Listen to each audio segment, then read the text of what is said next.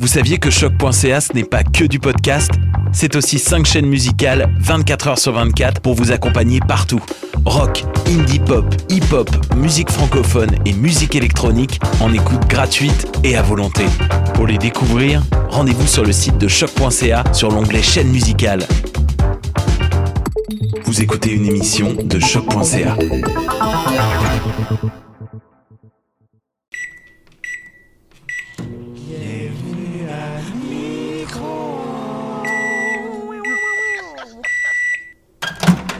Salut les poussinots! Salut les poussinettes! Hey, vous le croirez pas, c'est notre millième épisode de micro-ondes. Wow! Déjà. Déjà 37 ans d'enregistrement et de podcast. Euh, toujours le même concept. On prend des vieilles nouvelles, puis on, on regarde qu'est-ce qu'on peut dire de plus maintenant que le reste des podcasts ont arrêté d'en parler.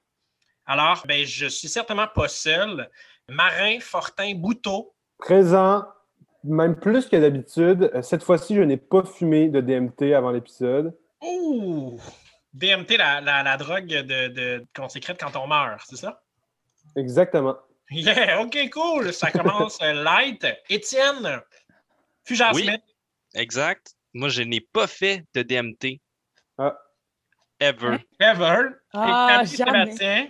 Sauf avant le podcast. Ouais. je t'ai passé la mienne.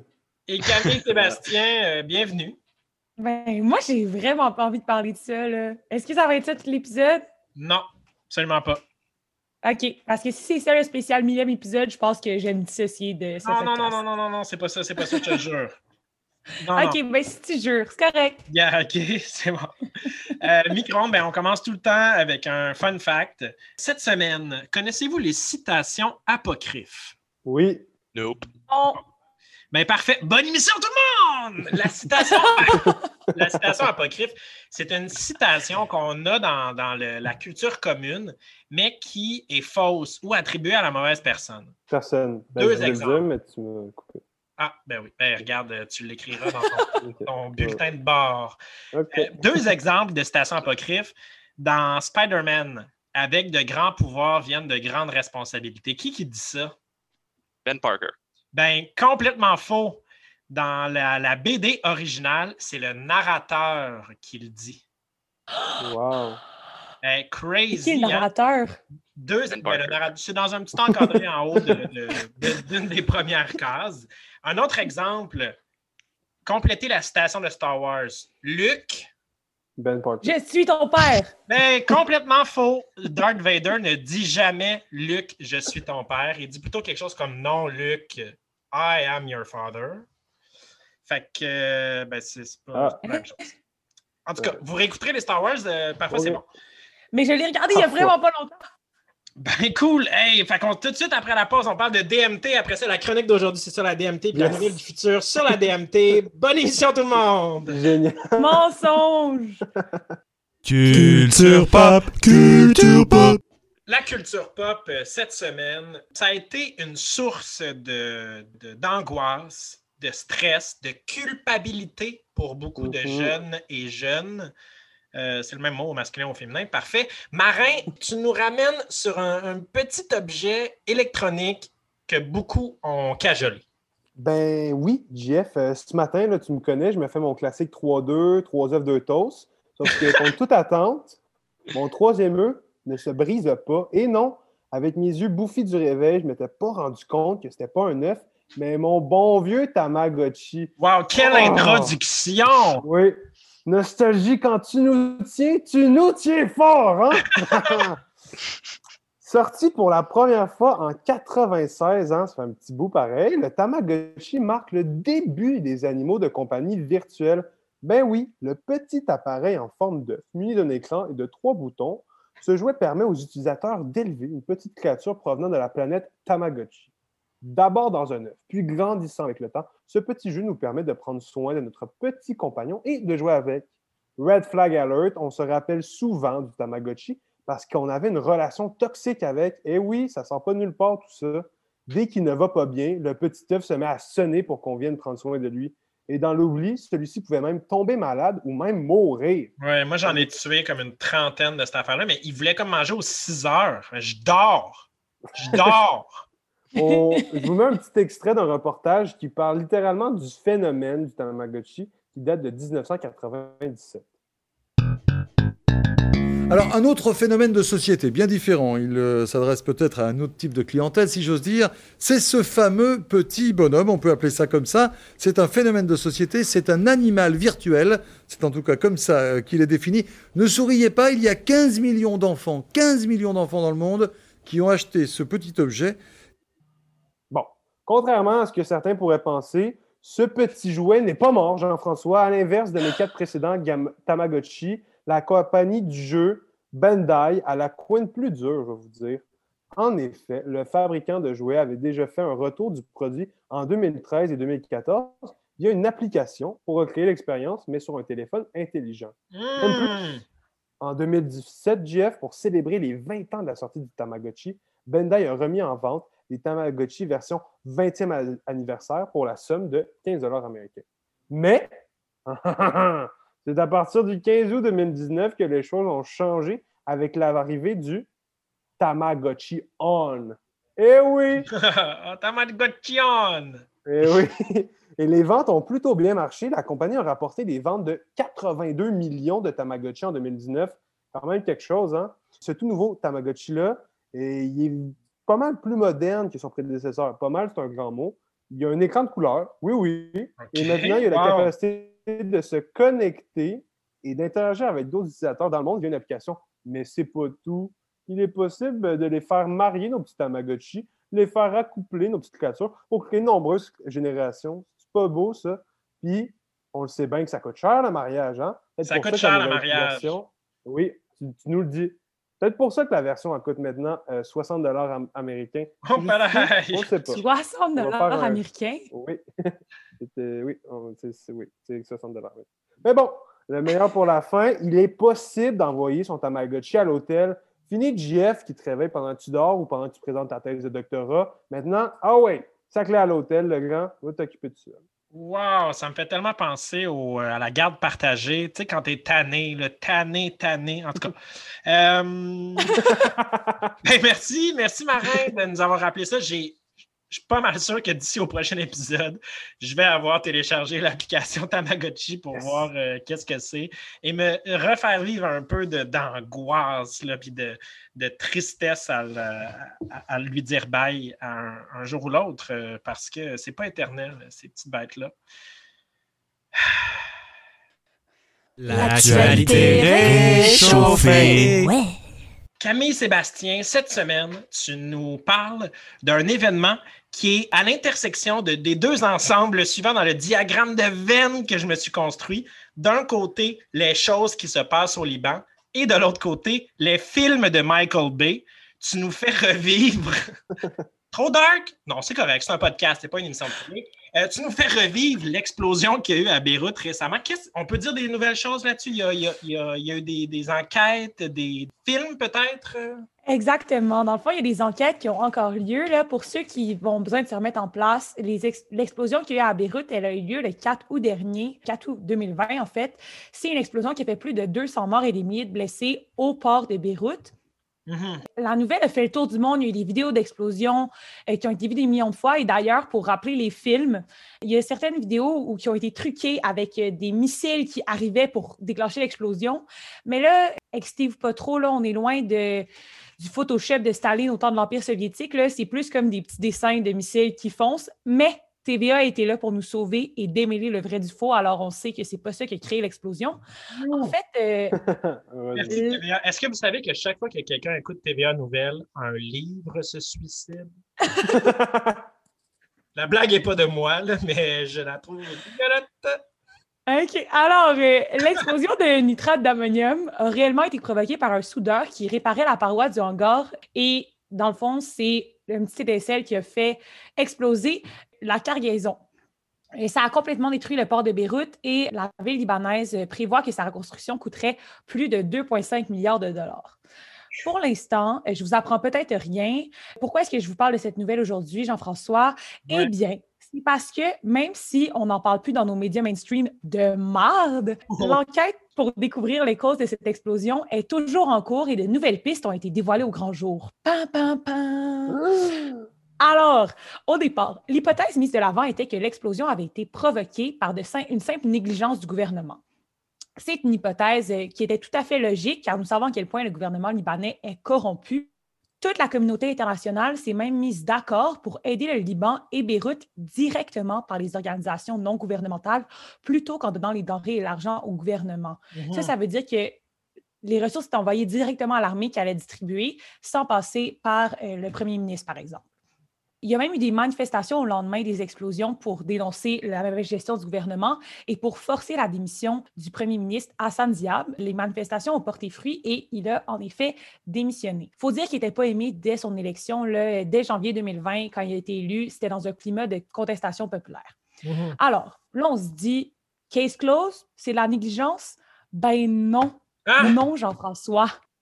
Euh, un journaliste libanais, euh, Firas Hatoum, soulève une nouvelle hypothèse en janvier 2021. Alors, il nous offre d'abord trois révélations. Premièrement, la commande de 2750 tonnes de nitrate d'ammonium n'aurait en réalité pas été passée par la compagnie mozambicaine à qui on croyait cette cargaison destinée. En effet, elle aurait plutôt été passée par une compagnie domiciliée à Londres, Savaro. C'est étrange ça, mais vous dites au pire, on s'en fout que ce ne soit pas la même compagnie. Mais non, Jean-François, on s'en fout pas. En fait, c'est que cette compagnie qui serait en fait une société écran, ça veut dire une genre de fausse compagnie qui cache des choses, Ouais, ouais. elle n'emploie presque personne et n'a pas d'activité. En plus, la directrice de Savaro, la compagnie que j'ai nommée plus tôt, qui est une société écran, cette directrice-là serait responsable de 150 compagnies à Ouais. travers le monde. Je veux dire, je veux bien que les femmes sont extraordinaires et qui sont Oui. capables de tout faire, mais il y a des limites. Même aux femmes. Alors, la troisième révélation, qui est d'ailleurs la plus intéressante, vous pensez qu'on s'en va où avec ça? Ouais. Dans l'espace. Avec ça. Dans l'espace? Ben non. En fait, évidemment, c'est lié au régime syrien de Bachar al-Assad. Plot twist. Encore. Eh oui. oui! Alors, euh, en effet, euh, ce lien vient de l'adresse de la société Sabaro, qui serait la même que celle des deux sociétés dirigées par des hommes d'affaires syro-russes. Les Russes aussi. C'est tellement excitant. Ben, Euh, on dirait un ennemi récurrent dans Donjon Dragon. C'est ça, la politique internationale Donjon Dragon, même combat. Alors, c'est Georges Aswani qui est patron de ESCO Engineering et de Construction Company et Imad Kouri, fondateur euh, de IK Petroleum Industrial Company, qui seraient euh, les deux personnes en lien avec la compagnie Savaro et les explosions. Là, ce lien-là est très intéressant parce qu'il soulève la possibilité que ce nitrate d'ammonium n'ait pas simplement été là, chillé un peu trop longtemps dans le port par hasard, mais qu'il aurait été, qu'il aurait été destiné à y rester indéfiniment. Peut-être. Ben oui, et la cargaison était d'ailleurs entreposée au port de Beyrouth depuis 2013. Le port aurait dû simplement servir d'escale vers le Mozambique, mais la cargaison y était toujours en août 2020. Car les services portuaires libanais avaient refusé à ladite cargaison de reprendre la mer suite à l'état chambranlant du navire. Là, vous me direz, c'est quand même une bonne raison, mais sept ans. Oui. Alors, la compagnie n'était pas pressée de recevoir sa cargaison, hein? Non. Alors, vrai, mon, euh, mon colis que j'ai commandé euh, de pandémie? Ben, c'est ça. euh, sur. euh, comment ça s'appelle? Je le trouverai pas. Alors, On m'abandonne. alors, le nitrate d'ammonium a donc été abandonné et entreposé dans un hangar à côté d'un stock de feux d'artifice. Ben non. Là, Je veux pas être complotiste, là, mais y avait-il une pire place pour entreposer le nitrate d'ammonium? En tout cas. Et euh, le plus intéressant. Poser ses bonbonnes de propane dans son, son l'âtre de son, son feu Ben, c'est ça, en tout cas. Alors, euh, et le plus intéressant est que comme la destination finale n'était pas réellement le Mozambique, parce que c'était une société écran, comme on l'a vu plus tôt, ça veut dire que le port de Beyrouth aurait pu être la destination finale de la cargaison. Et ainsi, plutôt que de parler de négligence gouvernementale, on parlerait plutôt d'un trafic de produits explosifs international Oh, qui serait ok. destiné au régime d'Assad. Et oui, et oui. Le juge chargé de l'enquête, euh, Fadi Sawan, a déjà inculpé une trentaine de personnes. 25 d'entre elles, en lien avec le port, ont été incarcérées. Il s'agit de responsables de douane, de la sécurité, d'employés, de prestataires de services extérieurs. Quatre personnalités politiques ont aussi été mises en examen, dont le premier ministre démissionnaire Hassan Diab et d'anciens ministres. Alors, l'enquête n'est pas terminée, mais je trouvais ça vraiment intéressant de faire un lien avec des complots internationaux Je le sais comment dire. les Ah choses. oui, ben oui. Euh, voilà. Euh, là, par contre, on est bien content de faire de la grande échelle, mais qu'est-ce qui se passe avec les citoyens de Beyrouth? Eux, comment est-ce qu'ils vivent ça? Bien, évidemment, pas très bien, on s'en doute, mais ce qu'on réalise aussi, c'est que malgré la mobilisation massive de la communauté internationale suite à la destruction du port et de plusieurs quartiers, l'aide apportée est insuffisante et surtout est rapidement devenue désuète, comme nous l'explique cette femme. من ثلاث أسابيع Il y a trois semaines, ils nous ont appelés pour nous dire qu'il y avait des aides. On a cru que c'était un dédommagement pour les dégâts. On est venu et on a trouvé que c'était des cartons d'aide alimentaire de la part de l'armée. Un carton de nourriture dans notre situation, qu'est-ce que ça peut bien nous faire? Tout a été détruit. Et de toute manière, nous n'avons même plus envie de manger. Alors, comme nous l'explique cette citoyenne, puisque tout a été détruit, c'est de l'argent dont les gens ont besoin pour reconstruire, mais avec le gouvernement incapable de gérer les ressources et l'aide à la population, c'est très difficile. Mhm. Les habitants sont à bout de souffle, mais ils et elles sont, sont pas prêts à se taire. Les manifestations continuent au Liban et cette mobilisation de la société civile, euh, même encore en janvier 2021, donne espoir à une direction vers un avenir meilleur, selon moi. Bref, même si rien n'est réglé à Beyrouth, les les habitants devront encore une fois faire preuve d'une énorme résilience pour traverser cette épreuve. La démission du dernier chef de gouvernement donnera peut-être la place à une gouvernance plus saine pour l'avenir du Liban. Mhm. Ben, on croise les doigts. euh, thoughts and prayers. Puis euh, aussi des- du vrai support, idéalement. Je ne sais pas si on peut aider. Parce que c'est moins cool. Tu sais, c'est pas trendy d'aider en ce moment. Oui, mais c'est ça. Puis Mais est-ce qu'il existe encore des, des places où on peut envoyer euh, Ben, c'est sûr que ça serait dans les organismes non gouvernementaux. Puis justement, surtout pour le Liban, c'est vraiment important de ne pas passer par le gouvernement. Ça rend tous les échanges d'argent plus touchés. Tu sais, tout le monde a toujours plus envie de donner de la bouffe aux itinérants plutôt que de leur donner de l'argent. Mais malheureusement, c'est beaucoup d'argent dont ils ont besoin. Donc, euh, je pense que ça va être une réflexion au niveau international qu'il va falloir avoir euh, avant que nous, on ait un impact nécessairement en tant que citoyens individuels. Certes. Non, mais on peut donner à son ONG préférée euh, de façon Voilà. récurrente à chaque mois. Ça les aide beaucoup avec leur budget. On parlera de ça une autre fois, mais vaut mieux des dons en continu et périodiques que des dons une fois. Oui, en effet. Merci énormément, Camille, pour, euh, on dirait, la saison 1 là, d'un documentaire choc euh, sur Netflix. On a hâte à la saison 2. On en reparlera peut-être quand on saura enfin le fin fond de l'histoire. Qu'est-ce que ça faisait là, pour vrai, cette quantité-là de, de nitrate d'ammonium? Et euh, ben, à qui étaient destinés ces feux d'artifice? Ben Parker. Si on, se- euh, on se revoit de l'autre côté. Ben Parker. Les nouvelles du futur. Étienne Fugère-Smith, c'est toi qui nous déterre, euh, la, qui nous déterre, qui la, qui la prétère, euh, la- cette nouvelle du futur. Qu'est-ce que c'est le nom et où est-ce qu'on peut lire ça?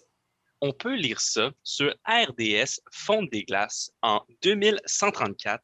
En fait, on va y aller simple. Le sport, c'est plus à la mode. L'environnement, c'est sur la coche. Les glaciers ont fondu à près de 90% de leur état actuel ici en 2021. Catastrophe, sacrilège, non, mais détrompez-vous, puisque la fonte des glaciers permet de découvrir une civilisation antique complètement submergée par l'air de glace. Et là, je ne vous parle pas du cartoon, Ah. et qui est restée absolument intacte. Et là, le bout de malade s'en vient. Certains habitants ont été rescapés indemnes, gardés congelés à la Walt Disney depuis plus de 20 000 ans Comme à. Pompéi. comme à Pompéi. Puis bien sûr, là, on ne peut pas communiquer avec des mots. Leur technologie, bien que surprenante pour l'époque, nous est complètement inutile. Mais l'avantage, c'est qu'on peut leur montrer que le monde qui- qui- qu'ils avaient avant, eh ben, euh, ça se transforme euh, tranquillement en Armageddon. Puis euh, écoute, on, on peut bien essayer de trouver une solution tous ensemble en unissant le passé et le futur. Parce que peut-être qu'on a, on a la solution ensemble. Puis c'est un peu ça, micro-ondes, dans le fond. Ah, Ah, je vais- ben là. complètement cheesy. C'est. ah ben, sur cette note euh, de positivisme euh, aigu, merci beaucoup, Étienne, pour euh, avoir ouvert la Plaisir. porte du futur. Marin, merci d'avoir fait revivre les Tamagotchi. Et Yes. Camille, ben, on reste accroché aux nouvelles, là, à chaque bribe de nouvelles qu'on peut avoir sur euh, ces enquêtes à Beyrouth. Merci tout le monde. Revenez-nous la semaine prochaine. Si vous n'écoutez pas le prochain épisode, on va vous trouver. Ben Parker. Ben Parker.